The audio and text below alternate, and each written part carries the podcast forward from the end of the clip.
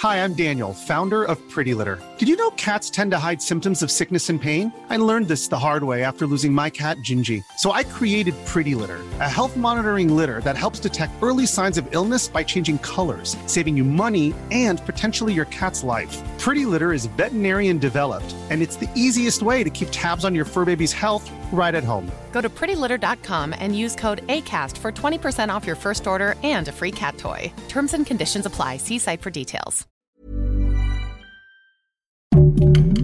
Heraldo Podcast, un lugar para tus oídos. Bienvenido. Desbloqueaste un nuevo nivel de Utopía Geek. Bienvenidos a un nuevo nivel de Utopía Geek. El día de hoy estamos muy emocionados por la nueva serie de The Last of Us, entre muchas otras cosas, juegos como Need for Speed y aparte de tecnología que nos va a dar la vuelta a la vida. ¿Cómo estás? Muy contenta, Fede. Hay que hablar de las diferencias de The Last of Us entre la serie y el videojuego, pero eso lo hablamos un poquito más adelante. Claro que sí, empecemos. Lo primero es mi recomendación de Need for Speed Unbound, porque de todos los años, los casi 30 años que lleva esta franquicia, me atrevo a decir que este es el mejor juego, porque tiene un nuevo estilo de arte y te da muchísima adrenalina. Se conserva la narrativa clásica, o sea, puedes escoger entre tres coches de un mismo garage, y lo bueno es que aquí si te arrepientes del coche que escoges, te vas a dar cuenta que no es tan grave a la larga. Eh, la historia se centra en Lakeshore, que es una ciudad que está inspirada en Los Ángeles. Aquí la situación está súper tensa porque las carreras clandestinas tienen presionada a la policía y nuestro personaje tiene que enfrentarse a la traición que dejó a Rydell, que es un personaje que representa como una figura paterna para él, sin dinero. El objetivo es ganar carreras para tener dinero en efectivo, comprar más coches y entonces ayudar a Rydell a restaurar su taller. Eh, nuestro personaje es súper personalizable, valga la redundancia. Están muy bien las, las opciones que tenemos de, de personalización y la campaña tiene tres modos de juego: intenso, relajado y desafiante. Y mientras más difícil lo pongamos, vamos a tener menos puntos de salud y la policía va a ser más intensa. Que hay que mencionar que en este juego la policía está mucho mejor, la inteligencia artificial que hicieron te la pone mucho más difícil y bueno, las persecuciones son parte este, esencial del juego, entonces eso está muy bien, muy bien pulido, la verdad. Y algo que hace muy realista este videojuego son dos cosas. Una, que no siempre tienes que ganar para ir eh, avanzando tu coche, puedes ir poco a poco. Dos, las ciudades están súper, súper vivas. Y tres, que aunque no vas a matar a nadie, como hay gente todo el tiempo y coches todo el tiempo, los choques están a la orden del día.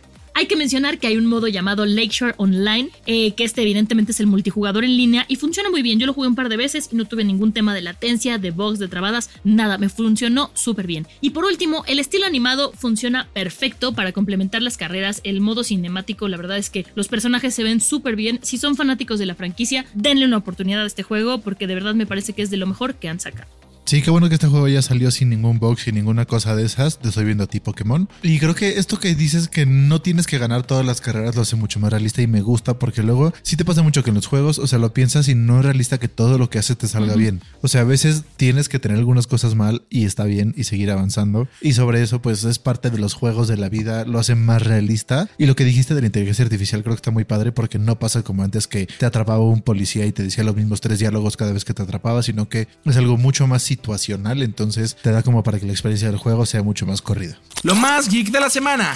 Y bueno, como les dijimos, vamos a hablar de The Last of Us y ahorita vamos a hablar un poco de las diferencias entre el juego y la serie, porque sí hay algunas, no es tanto como que cambiaron la historia, pero pues como sabemos, siempre que hay alguna adaptación, tienen que adaptar también cosas, pues valga la redundancia como uh -huh. tú dices, están adaptando. Entonces, vamos a empezar con el videojuego que sucede en el año 2033, que comienza con la explosión cuando el hija de Joel se despierta en la madrugada, el hongo infecta por esporas y mordidas, el vecino de Joel se llama Jimmy Cooper, durante el escape la camioneta de Joel choca contra otro automóvil. En la serie sucede el año 2023, lo atrasaron 10 años, entonces para que sea en el momento presente, no como en la bioserie que empiezas en el presente y después te vas al futuro, aquí empieza en el pasado y ya después cuando empieza todo y te adelanta al día de hoy. Nos presenta a la hija Joel desde un principio para encariñarnos con ella, porque pues como es serie tenemos que llorar.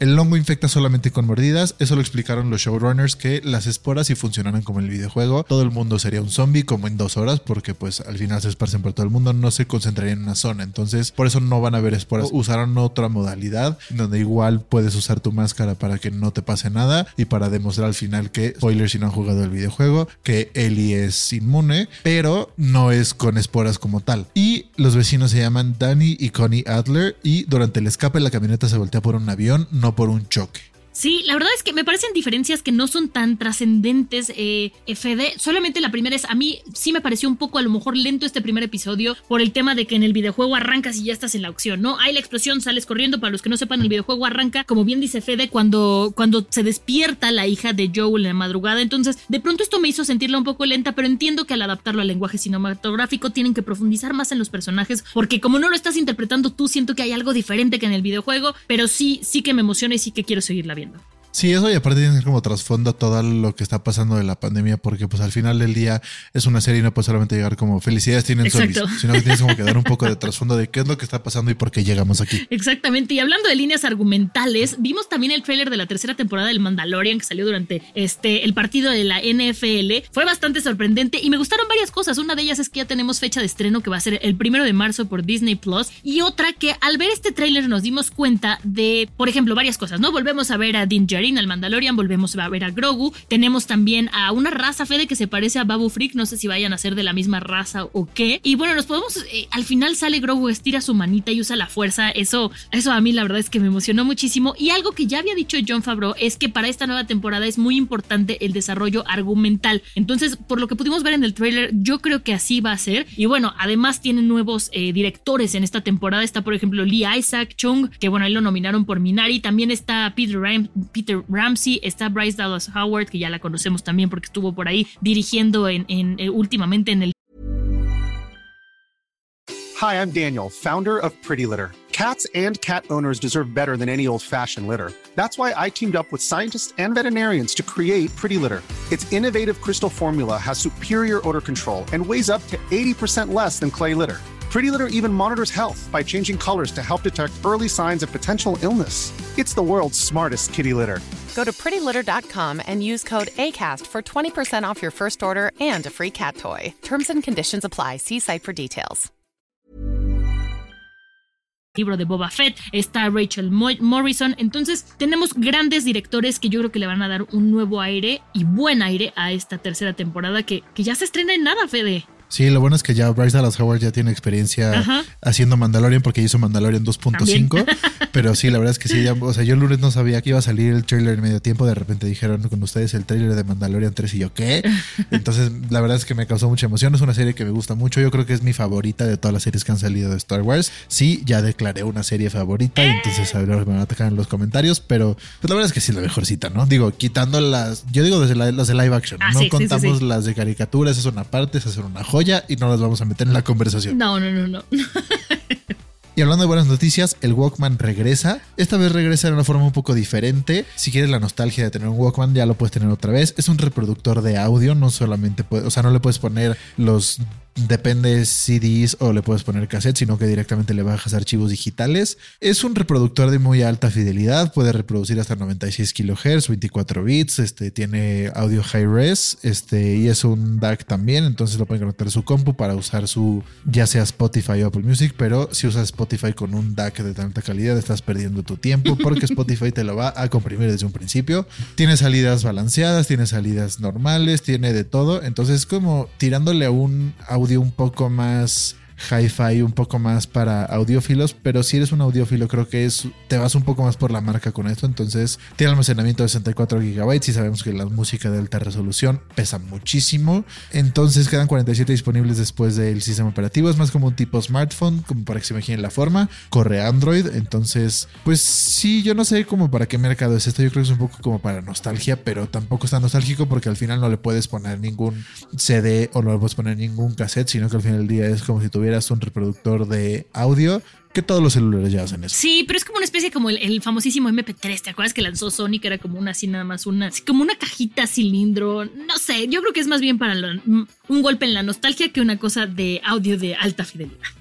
Sí, porque para audio de alta fidelidad hay aparatos como este, por ejemplo, uno muy reconocido de marca FIO, que tiene igual salidas balanceadas, tiene mucho más espacio y lo puedes conectar directo a Tidal, lo puedes conectar directo a Apple Music, lo puedes conectar a cualquier servicio. Entonces creo que vale mucho más la pena si ya te quieres meter al mundo hi-fi, algo de ese estilo. Yo más bien usaría un DAC, porque pues ya desde tu celular puedes sacar audio de tan alta calidad. Con un DAC nada más lo cambias de, como dice la palabra, digital to analog converter, lo cambias de digital a analógico, conectas los audífonos y lo escuchas de muy alta calidad y ya no necesitas por qué comprarte un reproductor.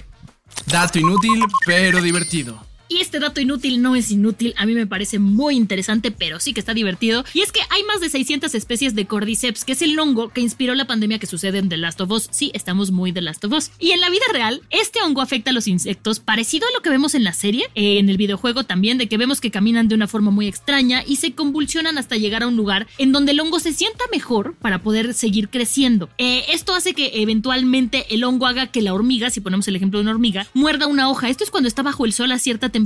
La hormiga muerde la hoja y ya no se puede separar de ella, se muere ahí y entonces el hongo sigue creciendo y libera esporas para, para poder contagiar a otros insectos. Pero no teman que esto solamente contagia insectos por el momento, Fede. Hay que, hay que respetar a la naturaleza. O sea que lo que está diciendo es que va a haber una pandemia de zombies. No, yo no lo estoy diciendo porque yo soy, me dan pánico las pandemias, por eso la de COVID me puso tan malita de mis emociones. Más bien que está inspirado en hechos reales, en hongos reales. Sí, para que sepan que no se lo inventaron nada más. Exacto. En el tip para facilitarte la vida te vamos a enseñar cómo hacer tu playlist para tu yo del futuro, que es una cosa que sacó Spotify ahora, en donde tú haces una playlist y te la bloqueas hasta 2024 para que tengas todo un año de escuchar cosas diferentes y ver qué tanto cambiaron tus gustos musicales. Para hacer esta playlist tienen que hacerlo desde la aplicación, no lo pueden hacer desde web. En la aplicación se van a su home y ahí les va a salir un apartado en donde dice tu playlist del futuro y entonces ahí lo seleccionas, seleccionas tus canciones y te las va a bloquear. Te da la opción de meterlo en una botella, en una bolsita o algo así y entonces ya lo guardas hasta el siguiente año en donde te va a decir felicidades, ve tu playlist. Yo creo que sí lo voy a hacer y mis gustos van a cambiar muchísimo este año. No sé tú qué piensas. Yo pienso también que tenga cuidado con lo que meten, que no sea algo que les una canción que les recuerde a la persona con la que están en este momento, saben si van a estar el año que entra con ella, porque si no se va a volver una playlist muy dolorosa. Que sea música que les guste a ustedes, que les inspire y que les recuerde buenos momentos de este año. Sí, que tampoco es el tren del momento, porque luego cuando subes un tren de esos, pues sí, no pongan a más dos semanas ya, ya te hartó. Entonces no pongan, no suban a trend, súbanse como a las canciones que sí les gustan de verdad. Lo más ñoño de la ciudad.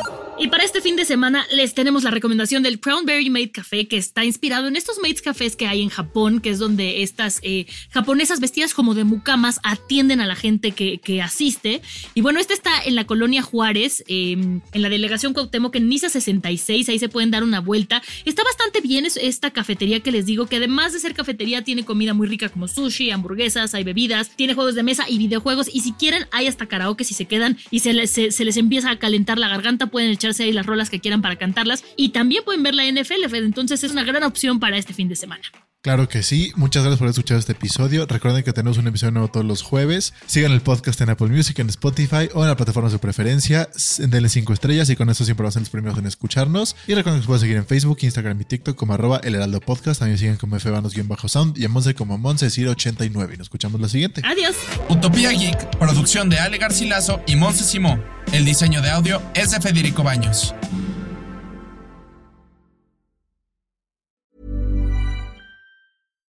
Hi, I'm Daniel, founder of Pretty Litter. Cats and cat owners deserve better than any old fashioned litter. That's why I teamed up with scientists and veterinarians to create Pretty Litter. Its innovative crystal formula has superior odor control and weighs up to 80% less than clay litter. Pretty Litter even monitors health by changing colors to help detect early signs of potential illness. It's the world's smartest kitty litter. Go to prettylitter.com and use code ACAST for 20% off your first order and a free cat toy. Terms and conditions apply. See site for details.